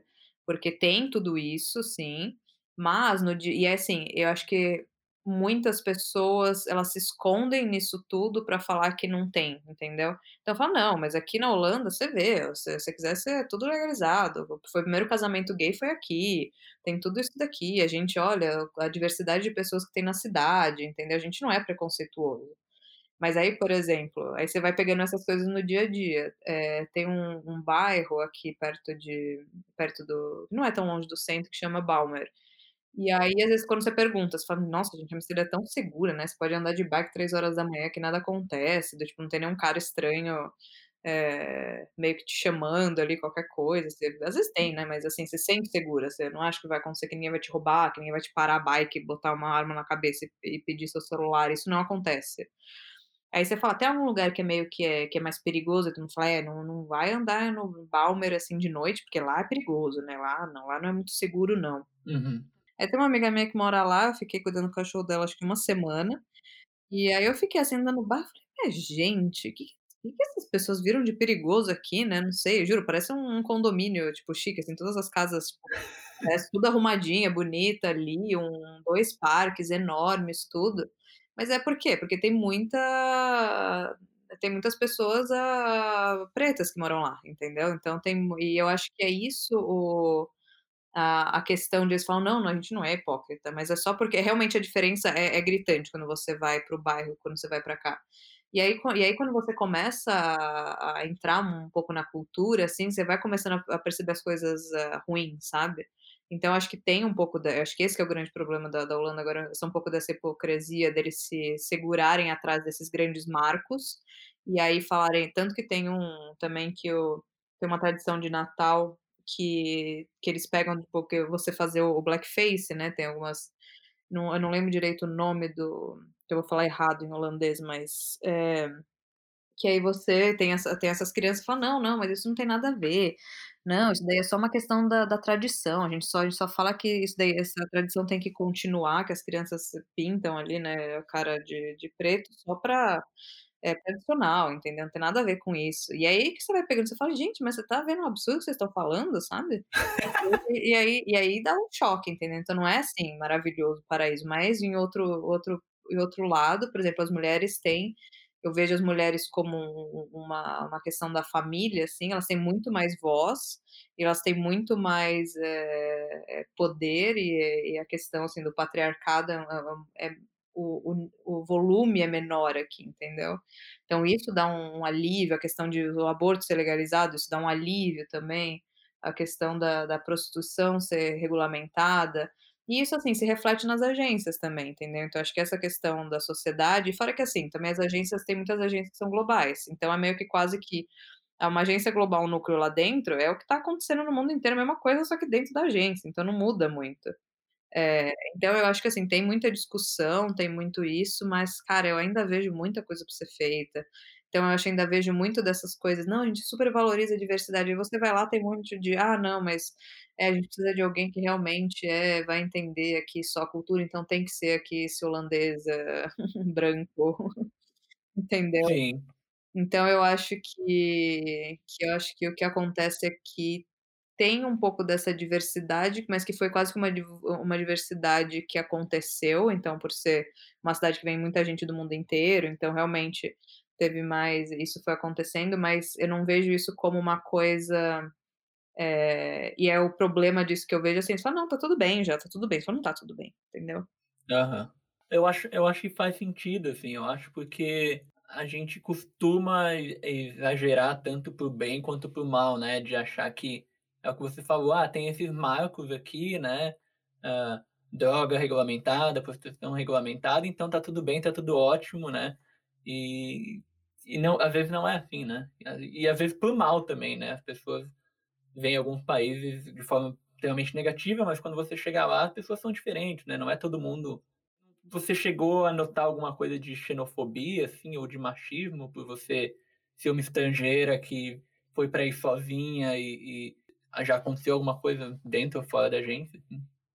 Eh, eu acho que dentro da agência não, mas, eh, acho que uma coisa que eu não me toquei quando eu mudei pra cá era porque, assim, sei lá, eu me mudei, eu não eu não tive essa percepção instantânea que: "Ah, agora eu não eu não sou alguém que nasceu em São Paulo, nasceu na cidade, não sou uma brasileira morando no Brasil". Deu demorou um tempo pra eu ter essa essa coisa de ser imigrante, sabe, de de me colocar nessa caixa de imigrante. Então no começo, assim, meio que eu não percebia, sabe, eu eu nem nem me toquei, assim, sabe? Quando você não não sei se é lógico que eu sabia, mas eu não isso não não caiu a ficha que eu era uma imigrante em outro em outro país. E aí com o tempo algumas coisas foram acontecendo que que foi caindo a ficha e eu falei: "Gente, é verdade, tem muita gente que que me vê e e vai me colocar", eu acho que também por por eu ter tanto privilégio em São Paulo, assim, de branca, eh, sempre estudei em faculdades, hã, caras, todas essas coisas, tive condições, enfim, eu acho que foi um choque de de realidade que me tornou muito mais, hã, muito mais empática, sabe. Eu acho que, assim, eu sempre tentei ser o o máximo que eu pudesse ser empática, entender sempre os lados, mas você nunca vai entender enquanto você não estiver na no lugar do outro, entendeu. Então acho que isso que é a questão de quando a gente briga pra lugar de fala e todas essas coisas, ele é essencial, porque realmente é uma uma verdade, assim, parece meio óbvio, né, mas eu acho que essa foi a a questão que eu que eu tive, que aí quando eu estava aqui, eu comecei a perceber todas essas coisas de: "Cara, as pessoas me veem como imigrante aqui", por exemplo, casos que aconteceram, uma uma vez no no café, eh, eu estava trabalhando, isso fo foram as pessoas mais foram mais do tipo holandeses bem tradicionais, assim, sabe. Que aí eu estava trabalhando, assim, eu não falo holandês é um café italiano, um café inter internacional, tudo. E aí eu cheguei, aí eu fui lá entregar o o menu, aí a pessoa começou a falar em holandês pra mim, eu falei: "Olha, desculpa, eu tô aprendendo holandês, ainda não falo", falando inglês, né, pra pessoa. E aí a mulher, hã, olhou pra mim, tipo, meio que me mediu, assim, com o olho, sabe, e pegou, tipo ela estava com o cardápio na mão, e ela pegou jogou o cardápio, assim, na em cima da mesa, e aí ela falou: "Não, mas a gente tá em Amsterdã, eh, você deveria falar holandês", entendeu. Ah, filha da puta. Aí ela: "Ah, eu não gosto disso", foi embora. E de e assim, eh, isso isso aconteceu bastante no café, tipo, vários casos das pessoas olharem e você sentia que no final que era que era quase que a pessoa realmente falando do tipo: "O que que você tá fazendo aqui?", sabe? Entendeu? O mínimo que você deveria e aí a pessoa não é nem não era nem tipo, foi embora, meio que do tipo, você aí eu ficava mal o dia inteiro, assim, ficava tipo: "Ai, que merda, meu Sim. Deus", sabe? Por mais que você sabe que que você tá certa e também os donos do café também ficavam falando: "Não, Carolina, para, ela também é idiota", e mas você fica com aquilo. E e também de e isso foi uma coisa que eu sempre conto para as pessoas, que pra mim, cara, isso foi tão, assim, sabe quando deu um choque de realidade também? Que eu fui, tipo, nesses, hã, aplicativos, hã, Tinder e Happn da vida, e aí eu estava falando com um cara que ele que ele também era holandês, aí sei lá, fiz alguma piada, alguma coisa, aí ele "bonus points", né, tipo, pontos bônus. Eh, e aí eu falei: "Ah, por quê?" Ele falou: "Ah, você até que é inteligente pra uma brasileira, pra uma mulher brasileira", ele ainda falou. Eh, aí sabe quando na hora eu li aquilo? Eu li aquilo, eh, aí foi ali que me que me deu a primeiro me deu o clique de eu falei: "Cara, eu sou muita gente tá me botando como uma mulher brasileira, o que que será que vem todos esses estereótipos como uma mulher brasileira, uma mulher latina, todas essas coisas". E aí, gente, isso aí explodiu a minha cabeça, assim, quando eu fiquei vendo aquilo, aí mandei um texto pra ele, eu falei: "Cara", e assim, eu não sou muito reativa de falar: "Ah, você é idiota", sei lá, eu não sou muito disso, mas, eh, o que eu mandei foi tipo tentar fazer ele ver o quão absurdo era o que ele estava falando. Aí no final eu nem lembro direito o que eu mandei, mas eu mandei alguma coisa falando tentando mostrar quanto idiota ele era. Aí ele: "Ah, é, eu sei, muitos, hã, muitos amigos meus me falam que eu sou meio assim, mas" ele falou: "Ah, mas vamos tentar se encontrar". Eu falei: "Quê?" Sabe sabe na nada assim, nada faz sentido. E assim, as e tem isso são essas foram as coisas que foram realmente reais, não questionáveis, sabe? Mas teve vários casos, assim, mais suaves que você fica tipo: "Será? Será?". Eu acho que é muito em relação a isso, e aí tem os layers de você ser mulher, de você ser latina, de você ser brasileira, de você ser imigrante, às vezes você ter ter o sotaque, isso pra mim às vezes muito me pegava, assim, que eu ficava com medo de de ter o sotaque, sabe, de ter um sotaque mais carregado quando eu falava inglês, essas coisas, e as pessoas me acharem, sei lá, que eu não tenho valor, tudo. Mas eu diria que assim, a isso foi isso foi a a minoria, é claro, mas são coisas que te impactam, né, mas e isso foi pra mim realmente um choque ali que que um choque, assim, claro que sabe as coisas que você sabe, mas quando você vive realmente, você fala: "Cara" E é isso te torna muito mais empático com tudo, né? Certeza, assim, você sabe que existe, mas quando acontece com você, assim, você fala: "Poxa, não sabia que eu sabia que existia, mas estava aqui do lado", entendeu? O que ia acontecer comigo, né, porque é que nem você falou, né, você sai de uma posição de que a sociedade te valoriza, né, você falou, né, eu eu nasci em São Paulo, trabalhava numa agência grande, né, e não sei o quê, e de repente você você é a mesma pessoa, mas, eh, as pessoas te veem de forma totalmente diferente, assim, né. E e aí você dá de cara com esse tipo de gente que te acha que você tem que saber o idioma de uma hora pra outra, assim, ou esse estereótipo da mulher brasileira, assim, que já ouvi histórias de aqui de taxista pedindo mulher em casamento depois que fala que é brasileira. Você comentou, né, da qualidade de vida aí ser ser muito melhor, hã, eu queria que falasse um pouco de qualidade de vida, mas também de custo de vida, assim, porque eu acho que assusta muita gente, né, o o aqui em Londres, por exemplo, aluguel e transporte é beira o surreal, assim. Mas ao mesmo tempo que sobra do teu salário, quando sobra, é um ele rende mais do que no Brasil, assim. Você teve que fazer alguma, sei, uma concessão no seu estilo de vida, assim, por um tempo, até as coisas se encaixarem? Ou o que que você sentiu diferente em relação a essa parte de de tanto estilo de vida quanto custo de vida?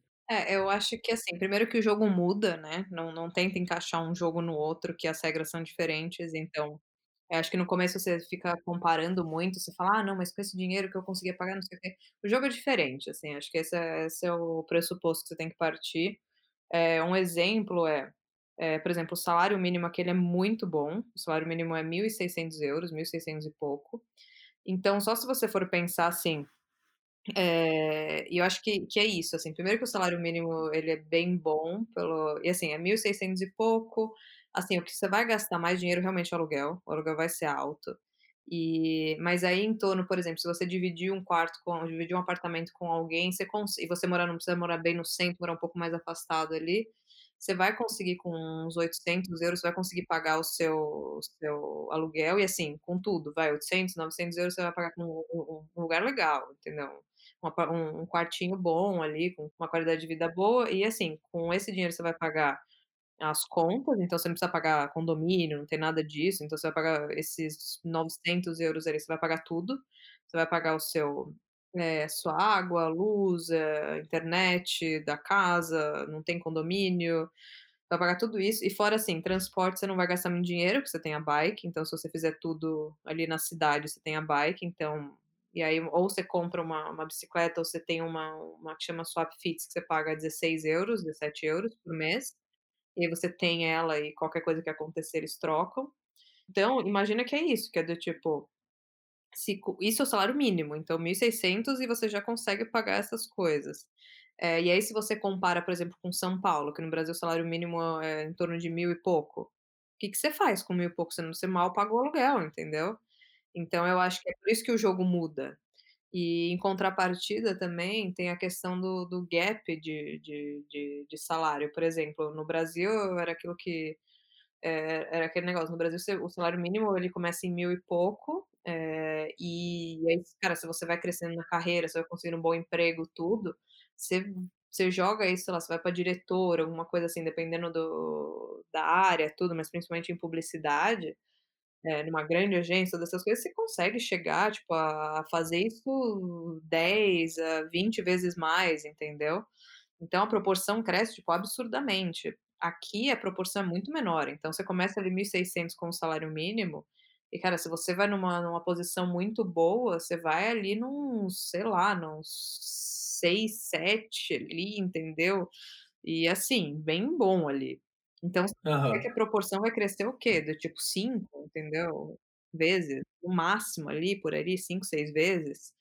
Eu acho que aqui a questão é isso, você já começa com uma base muito boa. Então por mais que você tenha ali só um salário mínimo, você já consegue pagar seu quarto e, assim, você vai andar tudo de bike, então você antes antes eu trabalhava no Morumbi e morava na Moca, então eu fazia 20 quilômetros todo dia. E você já perdia ali 1 hora, 1 hora e meia só de pra ir, mais 1 hora, 1 hora e meia pra voltar, isso que, assim, ainda tinha tinha o privilégio de ter o meu carro, fazer isso com carro, tudo, aí o dia que eu tinha que pegar metrô, trem, tudo, pô, chegava quase 2 horas, entendeu? Se o trem de desse tudo certo. Então, eh, e aí nesse por exemplo, você ganha essas horas ali, e aí você pode pegar umas 2 horas e e fazer dog sitting ali, fazer trabalhar e passear com o cachorro, entendeu? Você vai conseguir fazer um dinheiro. Você pega aquele aquele tempo a mais que você ganhou e você consegue fazer um dinheirinho extra. E fora que é isso, o grande gasto é isso, e e se você quiser viajar vai ser muito mais barato, se você quiser você vai no mercado, essas coisas, também é muito mais barato. Eu acho que as concessões que eu fui fazendo na minha vida é aqui do tipo, sei lá, jantar fora às vezes é muito mai é um pouco mais caro, do tipo comida num lugar bom, assim, vai ser um pouco mais caro. E então acho que as concessões que eu fiz, assim, foi foi mais isso, é. E que no final por isso que eu falo que, tipo, o jogo mudou, não sei se foi realmente eu abrir mão de uma coisa pra ter outra, porque não é isso, não é que você vai falar: "Ah, então, você comia do tipo carne de, sei lá, carne chique, tudo em São Paulo, você e aí agora você tem que se segurar". É claro que, assim, eu fui me segurando um pouco mais do que eu me segurava em São Paulo, mas eu não sei, não não consigo comparar, entendeu? Mas eu diria que, Sim. assim, é uma qualidade de vida muito me melhor, porque também te dá essa garantia de, por mais que tudo der errado, assim, cara, não consegui nenhum emprego, não consegui nada, não sei o quê, vou trabalhar full time ali numa loja, você vai ter o salário mínimo e com o salário mínimo se você tem uma uma uma boa qualidade de vida, entendeu? Uma boa qualidade de vida. Então acho que isso te dá um alívio. E eu acho que isso que é a parte positiva, porque, assim, aí você consegue ver como todo o sistema funciona. E aí por você ter esse alívio, você se sente mais confiante em arriscar, porque aí se você perder, você tá você sabe que não vai ter tanto isso, então eu acho que, por exemplo, em São Paulo você se sentia muito presa nisso, que você sabe que pra você ter uma qualidade de vida boa: "Ah, quero morar perto do meu trabalho, quero poder ter todas essas coisas, quero comprar meu iPhone, quero jantar num restaurante chique", você precisa ter um puta de um trabalho, você precisa ganhar bastante dinheiro pra você pagar o aluguel, pra você pagar o aluguel perto da agência, que é lá em Pinheiros, ali. Isso que era a minha visão também quando eu estava em São Paulo, eu morava na Moca com os meus pais, e eu eu estava pensando, eu queria morar sozinha. E aí, assim, todas as agências eu queria ter essa qualidade de vida de gastar, sei lá, 20 minutos ali, meia hora pra poder ir para o trabalho. E aí pra fazer isso eu teria que morar do tipo isso, nas zonas mais caras de São Paulo. E aí se eu quisesse morar nas zonas mais caras, eu ia ter que abrir mão de viajar, por exemplo, entendeu? Porque todo esse dinheiro que eu salvava morando com os meus pais, eu conseguia viajar e era uma coisa que fazia muita muita muito sentido pra mim.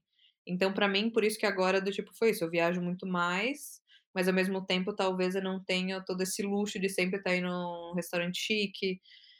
E também, sei lá, seus valores mudam, então não é por isso que eu falo, não sei se Hã. você abrir mão, você muda, entendeu? O jogo muda, é do tipo a mesma coisa, você estava jogando xadrez, agora você joga dama. Que nem você falou, assim, às vezes você tá no mesmo ambiente sempre e você faz as coisas sem nem saber o porquê, tipo, tá que o restaurante é chique, mas será que você precisa ir naquele restaurante chique, entendeu? E você acaba indo porque no teu ambiente vai soar bem aquele lugar e tal, não sei o quê, não sei o que lá. E aí quando você sai você fala: "Cara, pra que eu não vou num restaurante chique aqui, se eu vou no supermercado e eu gasto 1/10 do que eu gasto na janta no restaurante", né.